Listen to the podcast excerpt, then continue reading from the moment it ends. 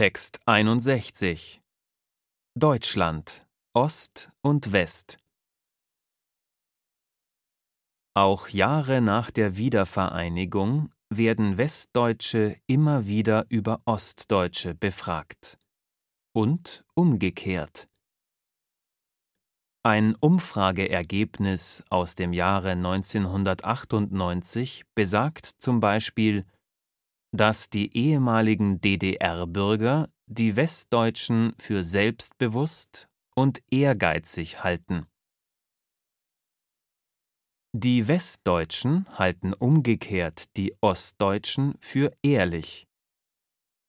Andere genannte Eigenschaften waren obrigkeitshörig, ängstlich, nörglerisch, kreativ, solidarisch, egoistisch und oberflächlich.